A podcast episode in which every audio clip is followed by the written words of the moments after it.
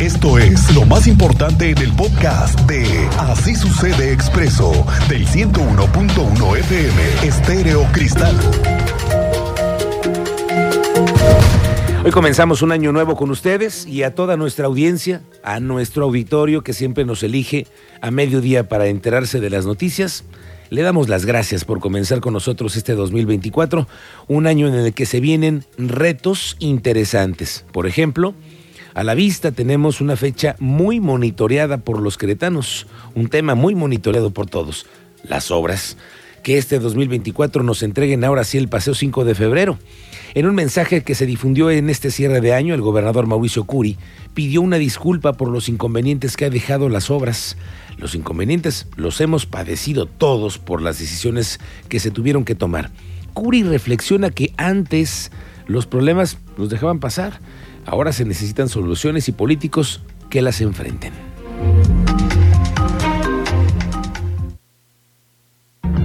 Queretanas y queretanos, este va a ser un gran año.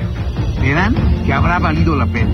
Ofrezco disculpas por los inconvenientes que todos hemos padecido.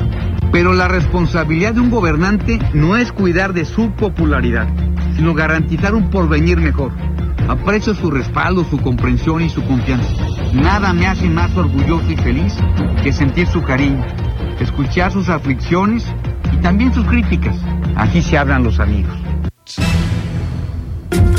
En este mensaje que se divulgó en redes sociales y que dejó el gobernador en sus redes, por cierto grabado en el Querétaro Centro de Congresos, también reflexionó sobre los acontecimientos previos que han sucedido desde el arranque del sexenio y por ello destaca que le ha venido una temporada complicada al sexenio, al gobierno, por ejemplo con inundaciones, con broncas enormes como la que pasó en el Corregidora, y Curry reitera y se vende como un gobernador que está tomando decisiones, como es el caso del 5 de febrero, que siguen, eh, pues que si seguían pasando los años, dice el gobernador, la ciudad colapsaría sin tener una modernidad en sus vialidades.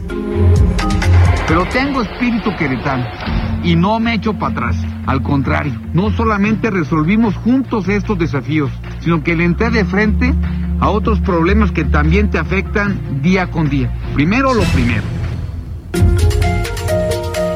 Ahora, Curi, previendo que cualquier cosa puede suceder y anticipándose a escenarios adversos, reitera que en el 2024, que será en el que cumplirá, por cierto, sus primeros tres años como gobernador de Querétaro, habrá lo necesario para tomar decisiones y enfrentar lo que venga. No puedo garantizarles que no van a ocurrir cosas, pero lo que sí puedo decirles es que nunca, nunca, nunca me van a encontrar de brazos cruzados. Bueno, y en cuanto a los trabajos de Paseo 5 de febrero, donde diariamente circulan 120 mil vehículos y se transportan miles de personas, el gobernador Curi dijo que se atrevió a tomar la decisión de hacer una nueva vialidad y aseguró que estará lista en pocas semanas. En unos días, dijo, se abrirán los carriles confinados y ahí podrán transportarse de manera rápida más de 200 mil personas este año. No pude, pero estará lista en pocas semanas y estaremos orgullosos de ella. En unos días se van a abrir los carriles confinados y ahí van a poder transportarse de manera rápida, accesible y eficiente 200 mil queretanas y queretanos todos los días. El transporte público tiene un antes y un después. No cambiamos las reglas del juego, creamos un nuevo juego. Tomamos el control Cancelamos 761 concesiones. Creamos la Agencia de Movilidad del Estado de Querétaro para poner orden, con reglas claras para la movilidad de nuestras familias. Y bueno, pues vamos haciéndoles un recordatorio, ¿no? A los integrantes de la Secretaría de Obras Públicas. 31 días tiene enero. Nada más 31. Otros 31. Este año febrero trae 29 días. Uno más. Se les dio uno más. Uno más para los que trabajan en obras públicas. Entonces, 31 más 29, 60, ¿eh? Nada más da 60 días que tienen para sacar adelante el compromiso que se ofreció para entregar ahora sí la obra completa, todos los puentes, ya con el carril confinado, los camiones que tienen que llegar, quién sabe de dónde, pero que ahí vienen en barco. Sí, que quede claro y en mayúsculas el ahora sí. 60 días que queden las banquetas. que queden las ciclovías, todos para que podamos utilizar 5 de febrero. Vamos a ver si todo eso es cierto. El primer día del año y un suceso muy extraño en el centro histórico, donde fue agredida una mujer a la que le quitaron la vida. Y en la misma escena tenemos un elemento de la Academia de la Secretaría de Seguridad Pública Municipal agredida. Tú cubriste el hecho, Teniente Mérida. Buenas tardes. Miguel Ángel, muy buena tarde. Buena tarde a nuestra audiencia. Les informo en relación a lo que ocurrió el día de ayer por la noche. Un hecho lamentable es eh, la Secretaría de Seguridad Pública del municipio de Querétaro, a través de su titular, informó que el sujeto que agredió a la mujer estaba intoxicado y sin motivo aparente, lo que terminó en el desenlace fatal. Aparentemente este sujeto, como lo refiere el titular, se encontraba intoxicado, así lo confirmó el titular de la dependencia. Escuchemos la declaración del secretario. De la Secretaría de Seguridad Pública del municipio de Querétaro, lamentamos el hecho acontecido el día de ayer por la noche en la zona centro de nuestra ciudad. Comentarles que al respecto, ciudadanos que se encontraban en el lugar alertaron con gritos a la policía y se actuó de manera inmediata. Incluso por ello una integrante de la corporación fue lesionada. La agresión del sujeto fue directa, sin causa aparente. Hasta donde sabemos fueron personas que se encontraban en la vía pública en esta zona momento en el que llegó el personal policial sometiendo al agresor, quien presentaba síntomas aparentes de intoxicación según los primeros reportes, pero serán los estudios toxicológicos los que definirán esta situación. La presencia policial se incrementó en esta zona y en otras más de la ciudad por la temporada. Sin embargo, la agresión fue intempestiva, inusitada, con una acción, pero con, también con una reacción que permitió la detención. Reiteramos nuestro compromiso de seguir trabajando en beneficio de la ciudadanía. informó también que tras estos hechos se incrementó la presencia de elementos policíacos en el primer cuadro de la ciudad y en otros puntos donde se registra alta afluencia de personas. Y ponerte al tanto de lo que estamos en cobertura en estos momentos en el libramiento surponiente a la altura de Santo Niño de Praga, una persecución de una camioneta frontiera en color blanco termina en volcadura. Hay dos detenidos, investigación en proceso por parte de la Policía Municipal de Querétaro me refiero, dos detenidos después de una persecución sobre libramiento suponiente que terminó en volcadura. En breve transmisión en vivo a través de las plataformas de Expreso Querétaro. Es la información, Miguel Ángel. Gracias, Teniente Mérida. Estaremos pendientes. Al rato lo platicamos. Este asunto que se dio en redes sociales ya está aquí explicado. En el surponiente, esta persecución, ya sabremos después por qué fue dos detenidos. La Coordinación Municipal de Protección Civil también realizó la suspensión de 210 establecimientos durante el año pasado por diferentes faltas. El director de Protección Civil, Francisco Ramírez Santana, dijo que son las inspecciones a los, establecimientos los que detectan una desde la falta de documentación hasta no contar con vistos buenos o medidas de seguridad, por lo que se inició un procedimiento administrativo. Se hicieron 483 inspecciones a establecimientos, de las cuales derivaron 210 suspensiones de actividades, 210 procedimientos administrativos que conllevaron pues una suspensión de sus actividades. Arrancamos el año y tenemos noticias nuevas respecto al cuidado y protección animal. Autoridades municipales de Querétaro confirmaron que fueron remitidos ante los juzgados cívicos a dos responsables de un criadero clandestino de mascotas que estaba ubicado en la delegación Felipe Carrillo Puerto. Aseguraron a 22 animales que se encuentran hoy resguardados y probablemente van a buscarles un hogar. Fue la Secretaría de Seguridad Pública Municipal de Querétaro junto con la Dirección de Inspección que lograron sancionar y acreditar a cada uno de los infractores por maltrato animal. La multa es de 250 UMAS, que son más o menos unos 50 mil pesos. ¿eh? Se espera que los animales sean reclamados por sus dueños, de lo contrario comenzará su protocolo para ingresar al programa de adopción responsable del municipio. Pero es importante que si usted conoce de este tipo de prácticas, de gente que esté utilizando casas como criaderos, hay que denunciarlo. ¿eh? En el 070 le pueden dar una orientación de cómo hacer esta denuncia. Enero, un mes en el que se nos viene un reto económico, sí, la cuesta de enero que a todos nos pesa y para muchos también es el arranque de un camino hacia la frontera norte.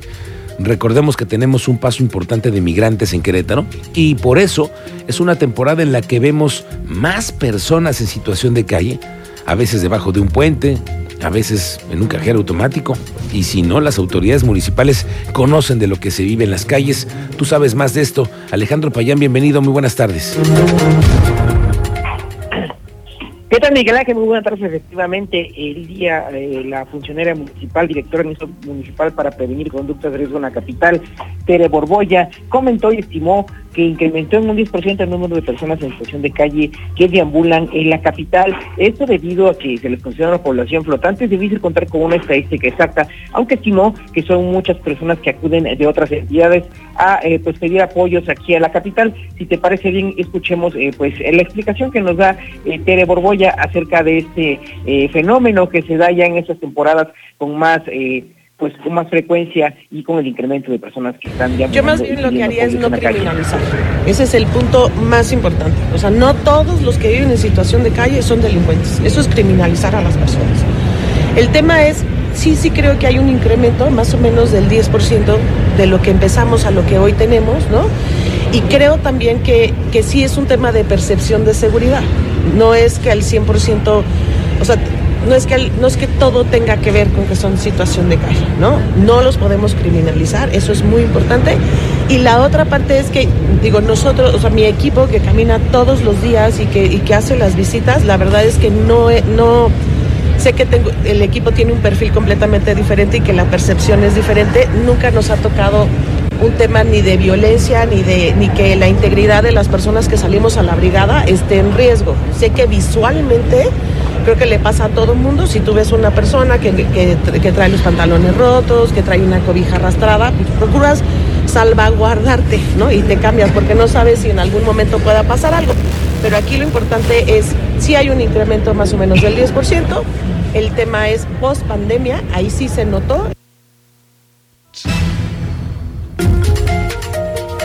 Payán.